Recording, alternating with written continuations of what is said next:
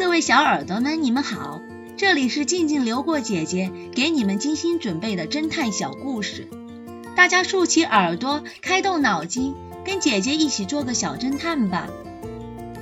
小侦探系列二百七十七，合唱队员。一个夏日的傍晚，X 神探正在追赶一名老窃贼。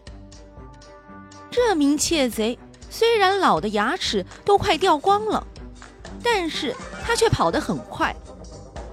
X 神探追到音乐厅门前时，窃贼却消失不见了。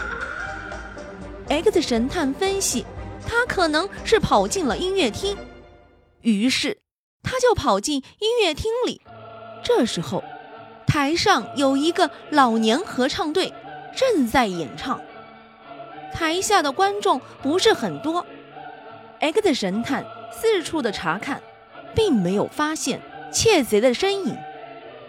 当 X 神探正准备离开时，他漫不经心的向台上正在演唱的合唱队扫了一眼，猛然觉得。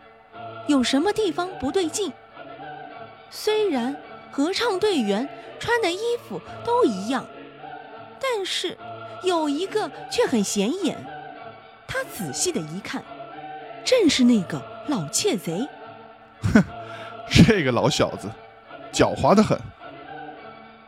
小侦探们，请你们想一想，是什么引起了 X 神探的注意呢？下集告诉你们答案哦。